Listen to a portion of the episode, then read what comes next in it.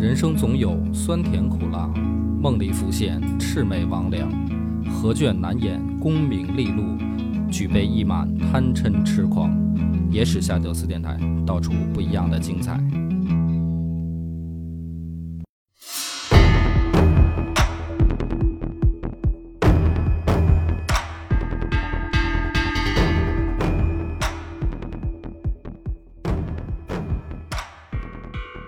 家好，欢迎收听《杠上开花》啊！我们这个实验节目终于又迎来了新的一期。那这一期讨论的关键人物就是孙权啊！孙权那个有一大堆称号，你要 念吗？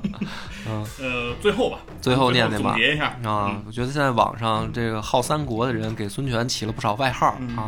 反正我看到最出名的一个叫孙十万嗯，啊。孙十万，对，那么简单来说，这一期的话题就是孙权到底会不会打仗？嗯啊，因为他作为吴国的最高统帅，实际上啊，自己还真是指挥了几个大仗、硬仗、嗯狠仗啊，然后真是有多大脸现多大眼啊，所以我们今天就想杠一杠嗯啊。习君佛认为是孙权不太会打仗，嗯，对吧？是一个不依然我认为孙权不会打仗啊嗯我呢，就是本来也想聊的不会打仗，但是呢，这样就没劲了嘛。嗯啊，咱们这两个人一块儿踩孙权有啥意思？我就说孙权会打仗。嗯哎，我这个看看这一期还能不能让大家觉得我说的有道理啊？那么作为这个攻攻进攻方，是细菌佛先来讲讲啊，为啥你觉得孙权不会打仗？嗯，我们来说一下今天这个东吴大皇帝孙权啊，嗯，这个大皇帝还真不是瞎说。这个孙权是在这个皇帝中啊，唯一一个谥号为大的皇帝，但是呢，又很奇怪，在这个陈寿的《三国志》里，曹操的去世叫崩，嗯。刘备的去世叫卒，嗯。这都是形容君主的。嗯。而孙权死的时候，他被形容为了薨，嗯。这是说的是诸侯，嗯。那就是说在陈寿看来，他还是下了一个档次。嗯。啊。然后呢，每次一说到这个孙仲谋，嗯。然后就会有一首诗，反正会说叫“亲射虎，嗯看孙郎”，然后说这个孙权这个武功的这样一个展示哈，好像挺厉害。对啊哈，射虎高手。嗯。但实际上呢，这个亲射虎，这算不算苏轼的这高级黑呀、嗯。孙权这个射虎，这可是有点有点说头。儿嗯，啊。他是发明了一个车，名字叫射虎车对，啊。总体来说呢，就是把自己关在一笼子里，是，然后射老虎。所以张昭气够呛嘛。对，就特别像现在咱们去那个野生动物园儿参观的时候坐的那个龙车对，啊，保证你的安全。懦夫行为 啊。所以，这就是我们孙仲谋的亲射虎。那既然我们要说这个孙权不会打仗啊，那就得说说这个孙权在打仗时候的这个表现。在这个孙权第一次出征，就是在公元一九七年，那个时候孙权刚十五岁，对，但他已经是奉义校尉了。嗯啊，当时是他的哥哥孙策和这袁术闹掰了对，然后导致的这个袁术呢发动了六县的山贼啊进攻，孙权率领这一千兵来击这个六六县的山贼。嗯，这里面就使一个人成名啊，就是这个周泰。对，周泰为了保护孙权，身中十二刀，嗯啊，所以后来在三国杀里就是不屈，不屈。嗯。死不了。我基本上三国杀都把周泰关天牢里，我当时玩的时候太没用了啊。对是被给帮孙权扛了十二刀啊。对后来这个在宴会上不是也脱光了嗯亮亮伤疤吗？摸着这道伤疤说这是哪儿砍？我当时觉得特逗啊，嗯我想。他让周泰脱光了，摸着问说：“这刀疤哪儿砍的？那刀疤哪儿砍的？”我觉得周泰应该怎么答呢？说都是那次砍的，对，是 都是为了保护你丫的 啊刀都被砍到马鞍子上了。啊！嗯，这就是孙权第一次出征，这是他的军旅生涯的开端，反正不太露脸，比他哥是，嗯比比孙策差太多了，跟孙伯父可能还是差了点比他。爹爹差得更远。嗯嗯然后转过来第二年，我们孙权又两次进攻了陈登、匡齐城，用十倍的兵力啊围攻人家，两次反正都没赢，对，就没了。兵法上都可以围人家对，的情况，十倍围之嘛。啊，也没赢啊。对我们孙权又没赢啊。不过呢，这都不算大事儿嗯啊。真正的大事儿是什么呢？就是在这公元二零八年发生了一个重大的一个事件啊，嗯赤壁之战。嗯对，赤壁之战可以说是孙权这一生之中最辉煌的一次军功。但是主要也不是他打的，对嗯，但但是对对对，主要也是靠周瑜嗯，对，那对恶霸波，你这个立场啊，就是把把持住啊，啊啊，我知道，把持住立场。我自有安排，你好放心啊。对，但是赤壁之战之后，对吧？就说搂草打兔子，想占点便宜，于是呢，说就这个跟这个周瑜两个人啊，那个兵分两路，嗯，让周瑜在这个南郡来这个跟这个曹仁啊对抗，然后他呢去亲征这个合肥，嗯，他亲征合肥呢，围了合肥一百天，嗯，然后呢，而且当时还时值暴雨，暴雨的倾盆导致这个城墙啊几乎就要垮塌了，眼看着这合肥啊就要失守，嗯。这孙权就要拿下合肥了，嗯。哎，这个时候呢，曹操这边有一个叫蒋济的人，就觉得合肥这个危矣，怎么办呢？说于是写了三封信，说告诉合肥有援军，马上就能来。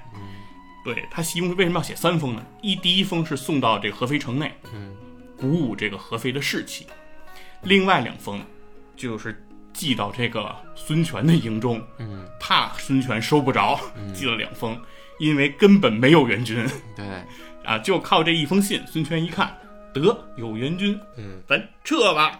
对，特别没有就是统帅的那种气魄哈，吓跑了等于给。周瑜在曹仁那边是缴获了曹仁三百多匹马，嗯然后让自己的这个骑兵这个队伍的实力有了一个特别大的增强，就等着自己的主公拿下合肥，然后合兵进发，就因为这事儿撤了，这就是非常著名的一征合肥。对，一一征合肥逃跑事件嘛，嗯，触发了主线剧情，主公撤了。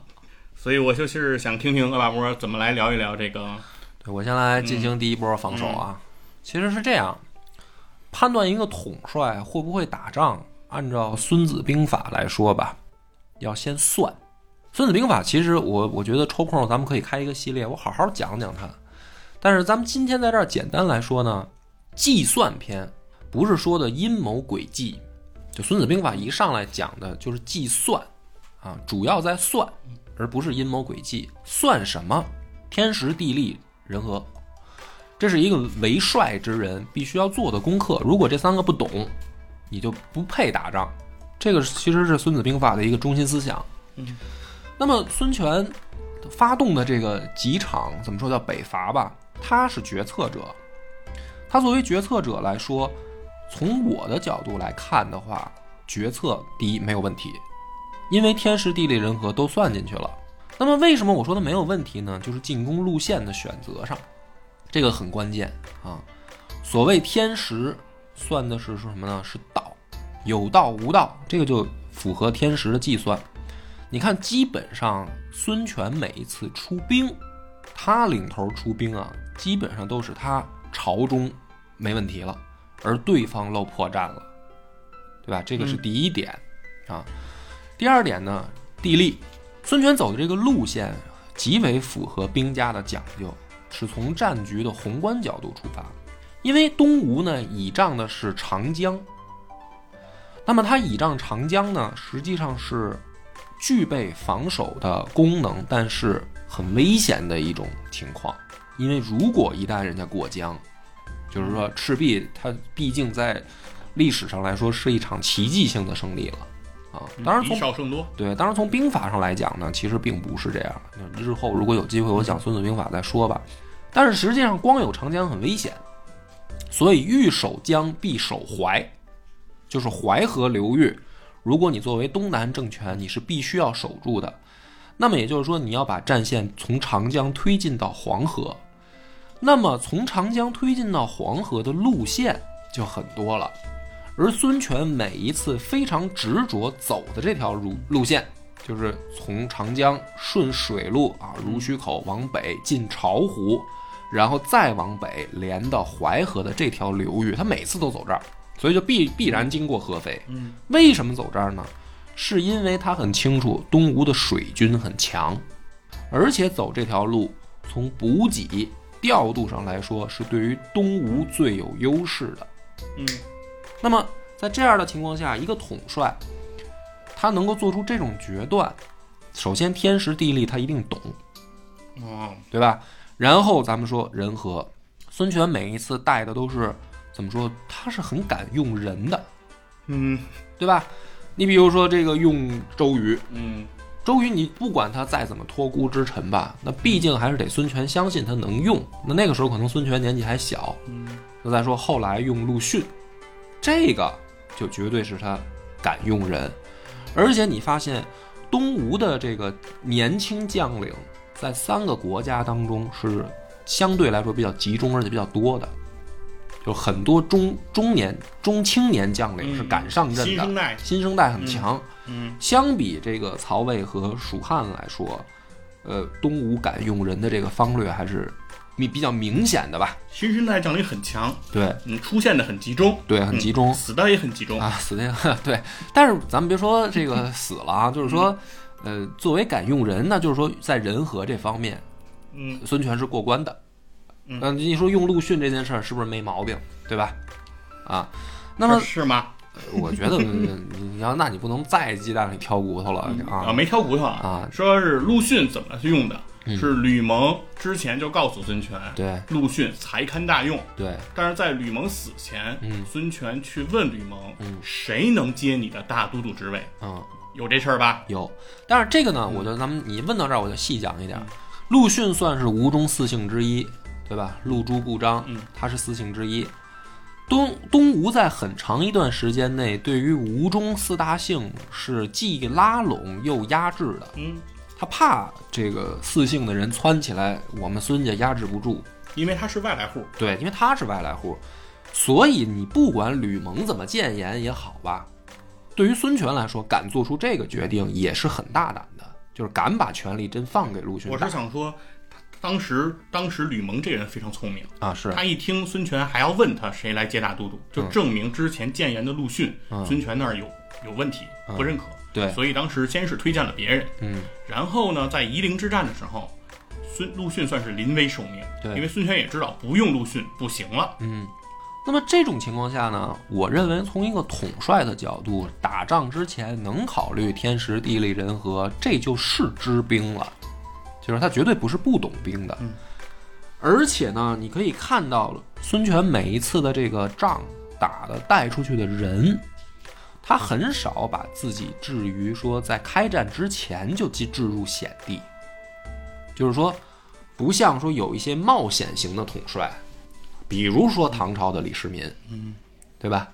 就是我他妈自己是冲锋队长啊，当然这个唐朝可能有演绎成分啊，可是历史上有很多这样的这个君主啊，嗯身先士卒，身先士卒，或者哪怕不身先士卒，就是这一仗我发动的时候，我并不是有这个十足的力量上的优势。但是孙权每一次他都是什么，他都是人多于对方，甚至几倍，甚至十倍，他才打这一仗。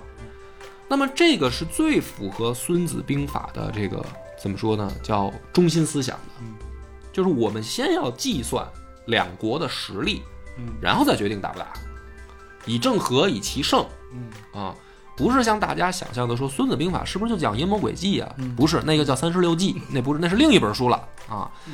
所以从这个角度来讲，我既解释清楚了，就是说为什么每一次东吴都走合肥这条线，嗯那就是决策者的这个知兵的结果嗯好。我觉得我这个叙述已经很完整了，嗯啊，那我们来讲讲这个孙权这个露脸的事儿了。嗯，就刚才说了，合肥很重要，对所以孙权念念不忘啊，念念不忘必有回响。嗯，所以在公元二一五年，我们孙权再次领兵十万，对哎，这次孙十万就此得名，啊，对，就此得名了二攻合肥。啊，二攻合肥就成就了一个人，嗯，就是曹魏的五子良将之首张辽张文远。张文远，在这个《真三国无双》里，那就是张文远在此以我之武送汝升天。对，就是属于战场上开无双了，这个这比较牛逼啊，啊，说张辽啊，带着八百人，嗯，冲进这个十万军中，十万军中大营，嗯说是就把这个徐盛、宋谦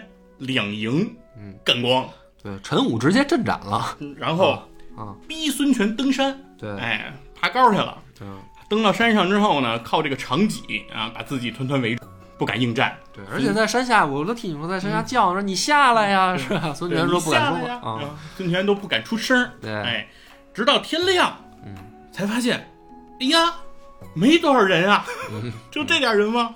说是要围人家张辽，嗯张辽就杀出了重围。哎，这还不算完，不是带了八百兄弟吗？嗯有些兄弟被围在里头了，那些兄弟就就喊说：“将军别不管我们呀！”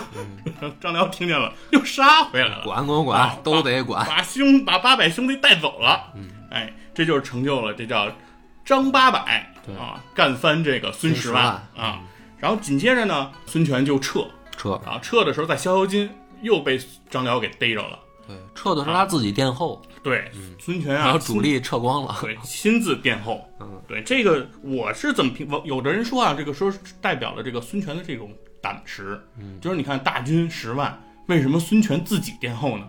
嗯我认为是孙权已经不太能相信自己带出来的这些青年才俊了。啊这个徐盛啊、宋谦啊、这个陈武啊，觉得太不提气，说干脆自己殿后啊，靠着自己这个惊人的马术啊，越过断桥，才没被张辽给抓住啊。从这损失惨重。对，从这一战之后，这个张辽这个威震逍遥津是，啊，但是人家孙权逃脱之后，嗯、没没顾着别的，上来就开 party 啊，照常喝酒，嗯啊，给这个贺喜给这个给气的哈，说说主公，你要是不记着今天的这一拜，那咱们日后还是没戏。孙权说：“我记住了，啊，这个事儿就绝对记住了。为什么呢？因为后来这个再次跟曹魏交手的时候，张辽都已经病得不行了，是还是被这个抬到军中。和曹休在海陵驻防的时候吧，嗯啊，基本上已经是病病的不行了。对，是但对，但是依然要把他给抬出来。嗯抬出来干嘛呢？抬出来说是这个，就我还在呢。对，主要张辽还在阵中。啊哎，孙权一听着，赶紧传令三军说：“张辽虽病，不可挡也，甚至。是打出这个孔张症了，把东吴。”对，嗯所以说这一仗，我觉得这个算是这个在这个逍遥津，孙权是把自己的这个进攻才能发挥到了一个淋漓尽致。嗯，是。对，简单来说就是，嗯，这个例子举得好，十万人没打过人八百人，对吧？然后围了半天也围没围下来，这按理来说就是嗯已经 没办法再证明他会打仗了，啊，看来看来已经没有办法变了啊，对吧？嗯，但是没关系啊，因为毕竟历史上还有一战，濡须之战嘛，嗯，是吧？濡须之战呢，可不是面对一个什么二流的这个对手，那是曹操亲率大军来到濡须，啊，跟准备灭了孙权。也就是在这一仗的时候，出现了两日后流传千古的事件。第一个就是被改编为草船借箭嘛，嗯，对吧？就是草船借箭这件事儿本身不是诸葛亮的事儿，是后来小说给他写的，嗯而他的最接近的原型是孙权干的。孙权等于带着，就是自己驾着这个船去曹军的阵前去探查，对，然后曹军呢就是乱放箭，结果把这个孙权的船射的一边儿都跟刺猬似的歪了。嗯然后孙权说没关系，嗯，咱转过去们调一面开回去，然后这一面儿又射射满了，然后正好这船又平衡了。这个是当时濡须之战发生的事儿。那第二个就是曹操看到了孙权这个军阵嗯和他自己的这个座驾出来在军前就是耀武扬威的开一圈儿，发出了这个知名感叹说：“生子当如孙仲谋。”对对吧？而且这一战还成就了一个名将对，甘宁甘兴霸。甘宁是呃东吴少数的不惧怕这个陆战的优秀将领啊。这孙权也发出名言说：“你有张辽，我有甘宁啊，是吧？”对。所以濡须之战也是孙权指挥，而且他的对手是曹操，嗯而且还让曹操发出了如此感叹啊。那么这种情况下，我认为就是说，可以作为一个例子嗯啊，不是说他每一仗都是让人打的丢盔卸甲啊。面对曹操的时候，孙权一样没软，嗯，算是没有重大损失的情况下战胜了对手。那么这一点来说，我认为孙权是知兵法的，因为这个呢，你就得说曹操这个嗯绝对是一个兵法大家，嗯对吧？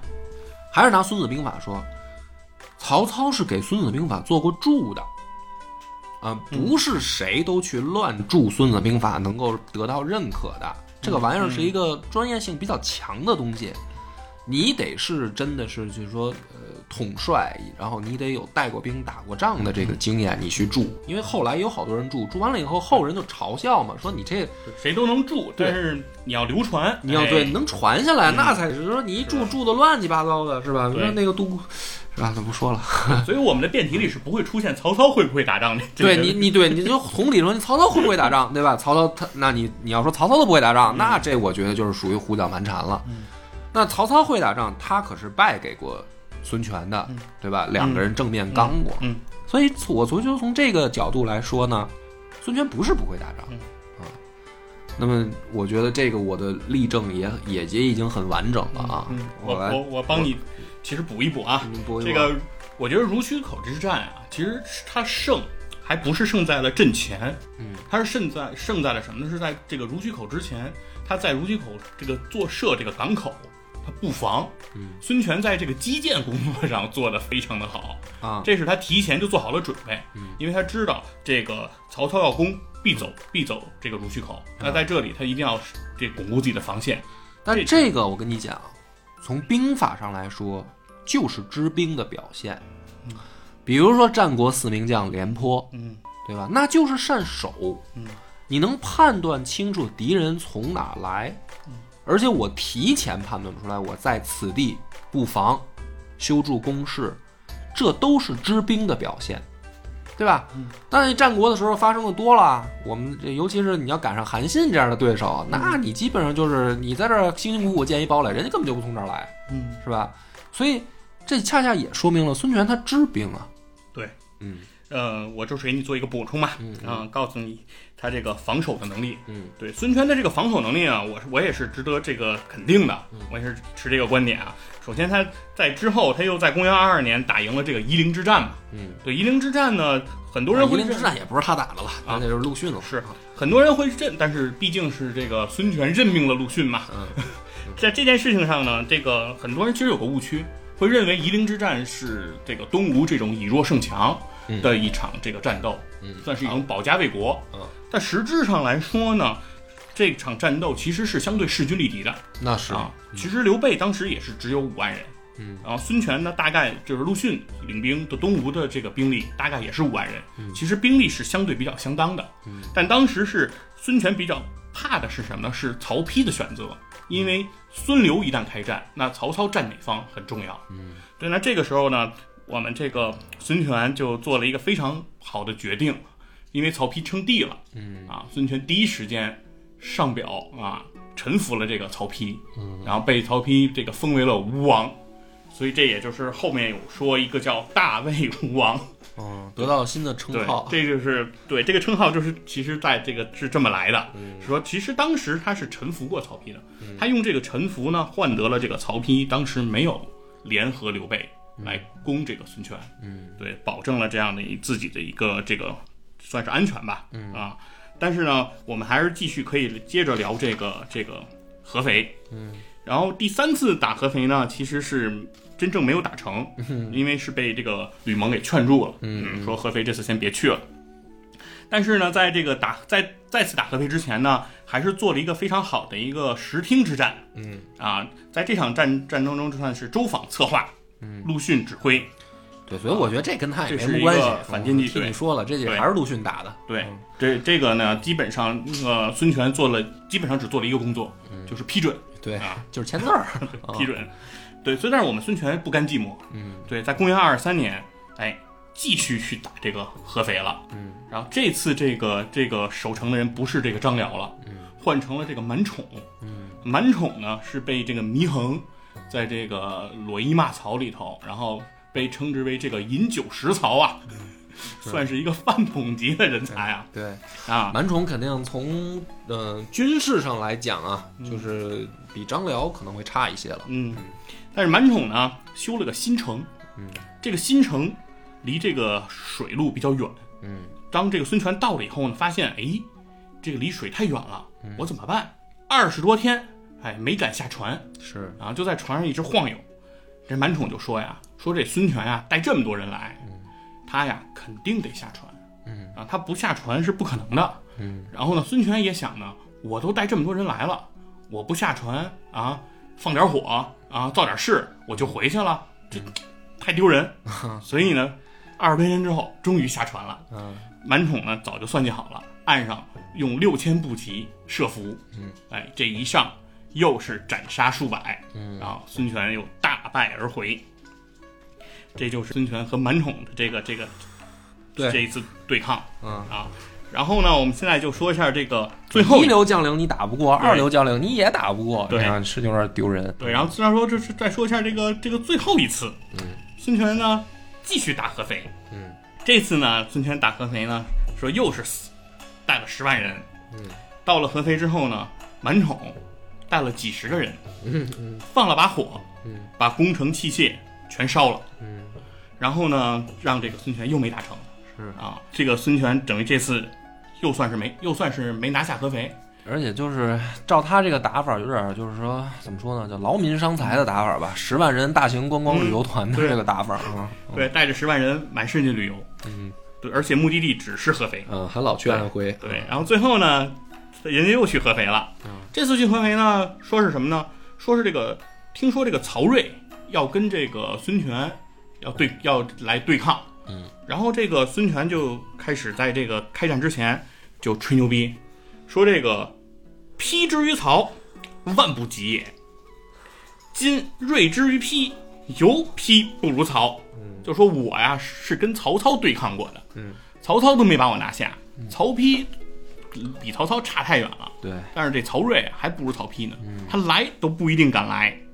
哎，结果曹睿就真来了，曹那个孙权就真跑了。嗯 所以这就是一个非常非常有意思的这个打合肥，对，基本上带着这十万人，算是转了合肥好几次。嗯啊，然后个为合肥的旅游事业 做出了不可磨灭的贡献啊，对，而且这个《孙子兵法》刚才不是讲了，嗯在作战篇里也提到了，说这个你要是准备这个打仗，你得做好提前的准备，对你得准备好十万的军队，然后你得准备好这十万人的这个辎重、粮草，对吧？然后战车啊，这个这个这个马匹这些你都要准备好。那整个的这个准备其实是非常劳民伤财的，嗯，所以说好的将领都得是有速战速决的能力的。是没听说过一个将领说是我生来就是打旷日持久的。对你要是打旷日持久，你国家就完蛋了。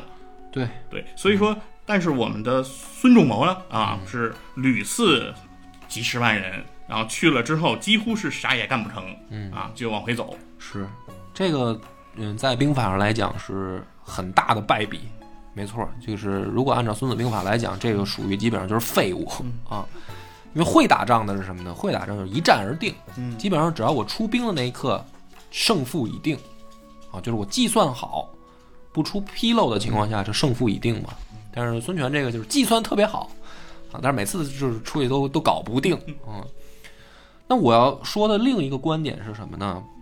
同样也是东吴的一个人，嗯，周瑜。嗯，周瑜大家总不能说他也不懂兵法，对吧？周瑜肯定是一个会会打仗、懂兵法的人啊。那么周瑜呢，在这个襄阳城下吧，襄樊一带嗯碰到了这个曹仁。你去看那一仗啊，你就会发现，跟这个张辽打打这个逍遥津这一战极其相似，就是或者叫合肥吧，合肥城下之战，还不是叫逍遥津啊，嗯极其相似。张辽是自带八百人，挑了这个十万人的这个怎么说呢，叫军阵啊。那么呃这个当时襄樊这一战呢，是曹仁派牛金带三百人吧，然后去挑了周瑜的这个军阵，而且呢是最后曹仁自率几十骑，在军中杀了一个对川，把人都救走，对吧？那么同样的，你看这两个战例，你就会发现，那周瑜你绝对不能说他也是一个打仗的这个二流将领或者说废物吧。但是同样面对曹魏的骑兵，而且都是小股部队，在阵中乱杀乱砍的情况下，周瑜也没招啊，最后也是打不下来。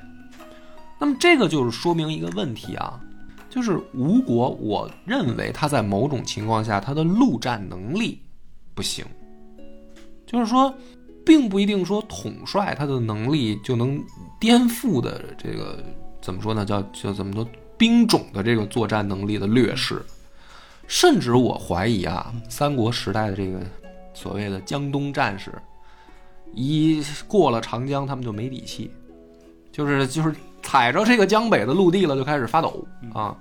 像像这个甘宁这样的还真不多。嗯我觉得你要看东吴啊，就是不犯这个就是毛病的，就仨人，一个周瑜，一个吕蒙，一甘宁，就是他们仨是真的过了长江也不怂，就是还是要干。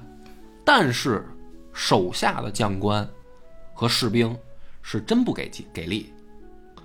所以在这种情况下呢，就是还是对比来看，就是周瑜他也碰到同样的情况，其实他也解决不了。嗯那么孙权呢，他我觉得已经做到了最好的情况，就是说我把前期的这个工作算计算国力，然后计算这个大军的物资、行军的路线、士兵的训练，所有东西都考虑进去了。可能对，就是在最后那个临门一脚上老做不到，但这个做不到，周瑜可能也做不到。你换成其他的会打仗的人，我觉得啊，可能也做不到。因为同时你得想，就是说你的对手并不是傻子，嗯，啊，就比如说当时曹魏碰到的这些将领，曹仁也好，张辽也好，甚至满宠也好，他们不但不但是不是废物，而且是深谙陆战之法，对吧？这都是等于说百战老将，有有非常丰富的这个作战经验。所以在这种情况下呢，就是说，你面对的对手并不是傻子的情况下，你的兵种劣势太大，导致你打不赢最后这个临门一脚，并不能否定这个人就不懂兵。我是这么理解这个事儿。所以就是说，你看我这个观点就结合起来吧。嗯你看他的对手曹操懂兵，嗯防守他没吃亏，嗯然后他的队友周瑜懂兵，但是周瑜也解决不了的事儿，他也解决不了。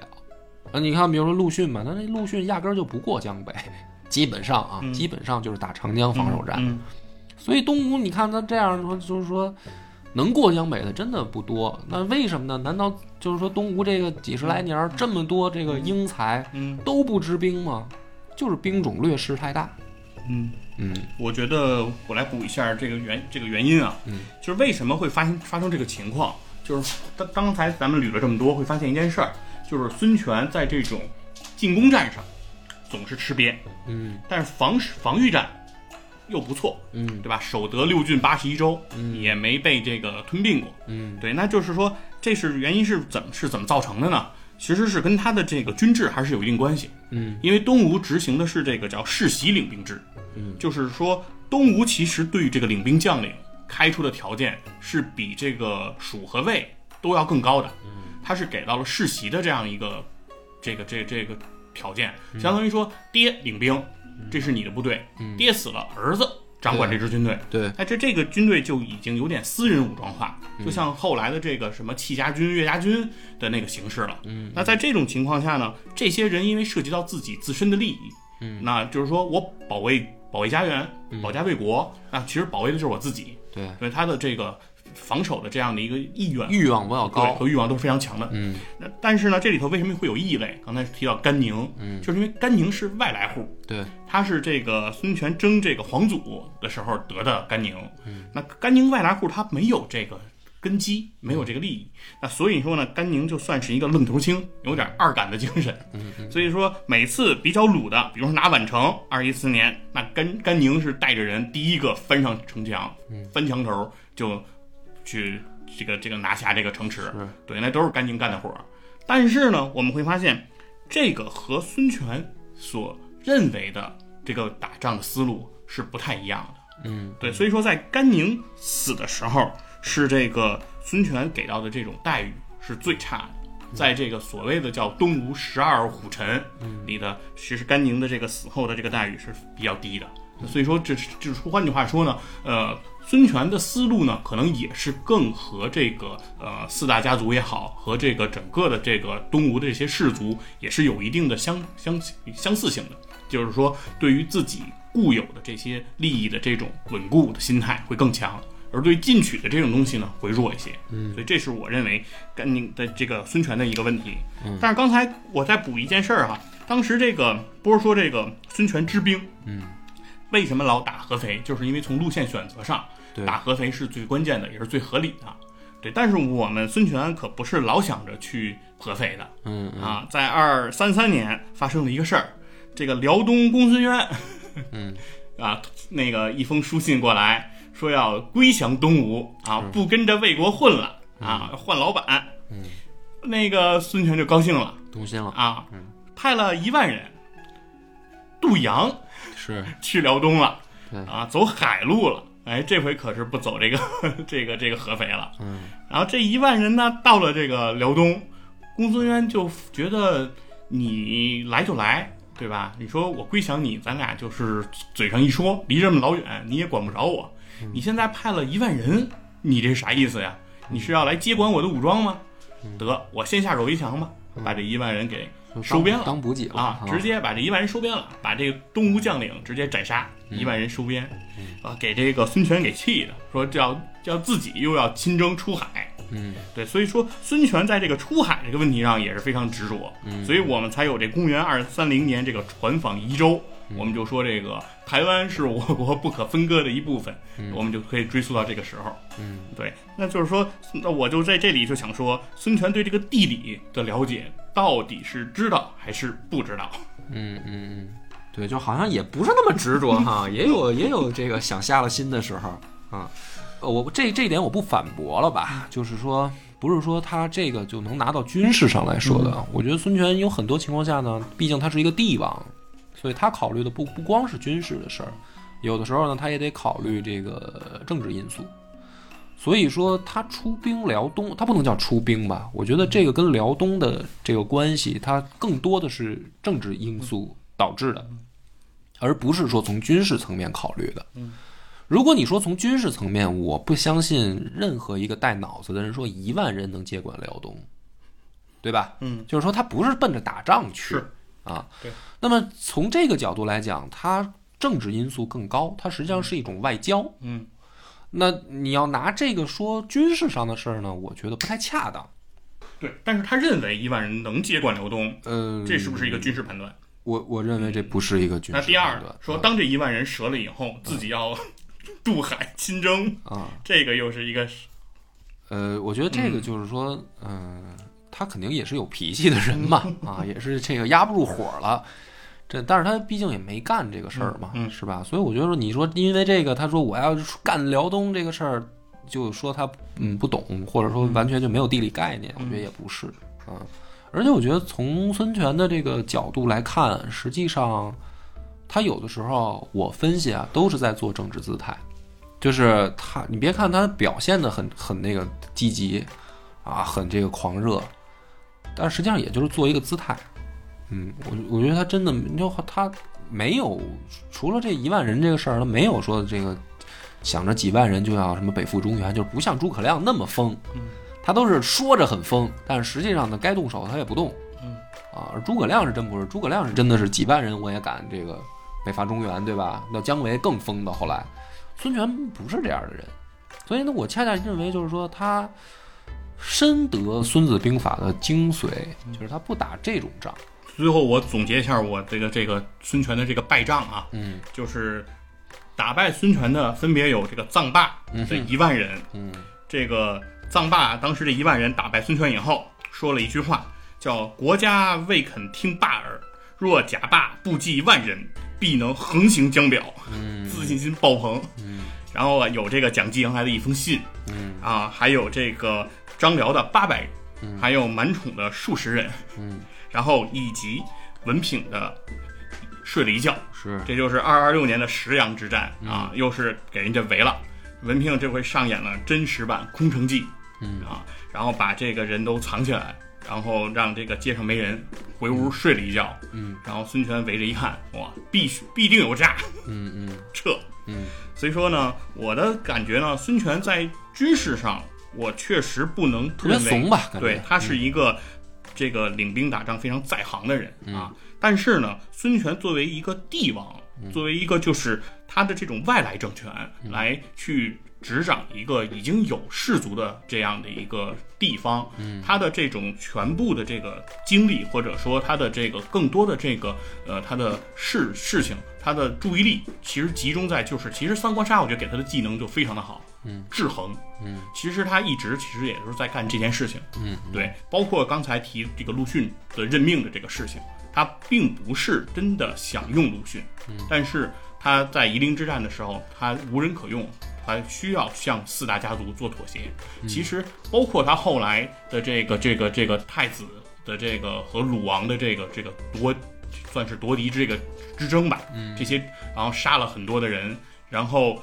把这个自己相当于培养起来的整个的这个班底，基本上又自己亲手给他葬送了。嗯，那他整个的这个这一系列的行为，其实都是在巩固他的政权，因为天然的孙家这个政权和曹家和刘家有一个特别大的弱势，就是政权合法性的问题。嗯，因为刘备是说自己是大汉皇叔，奉正朔，而曹操呢是说。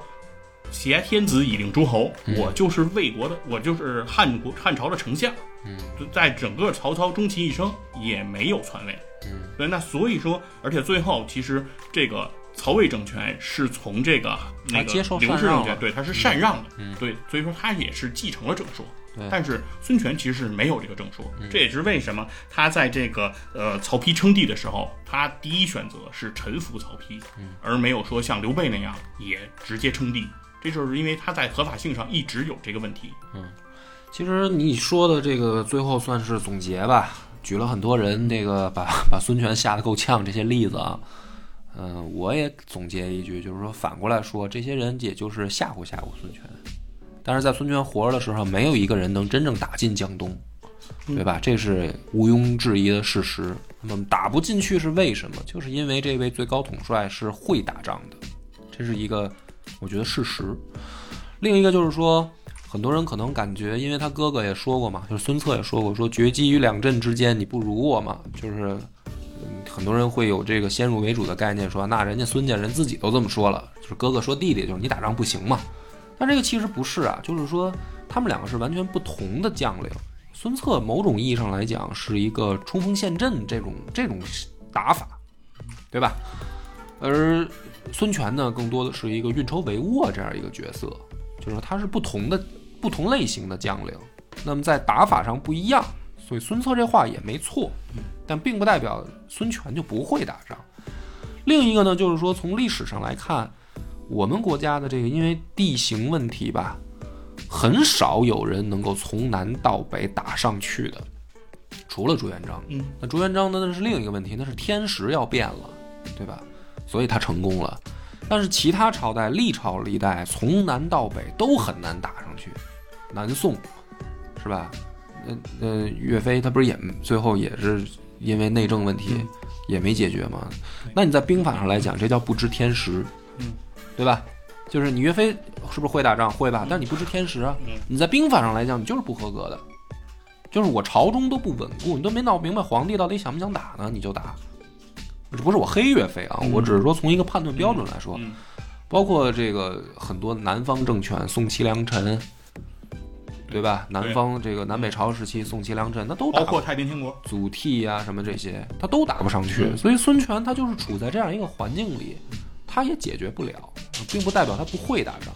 嗯，反正我觉得这一期到这儿，基本上各抒己见吧。嗯，然后最后把这个孙权的称号咱们 给总结一下吧作。为一个结尾啊。嗯，叫帝国东南边陲的守护者，嗯，荆州之地无可置疑的主人，四大都督共主，势力调和人，纵火狂的庇护者，嗯，射虎者，马术达人，十万旅游团领队兼导游，亲儿子典范，弑亲者，熊孩子的极致，大长腿，爱护下属的好老板，酒鬼，大魏吴王孙权。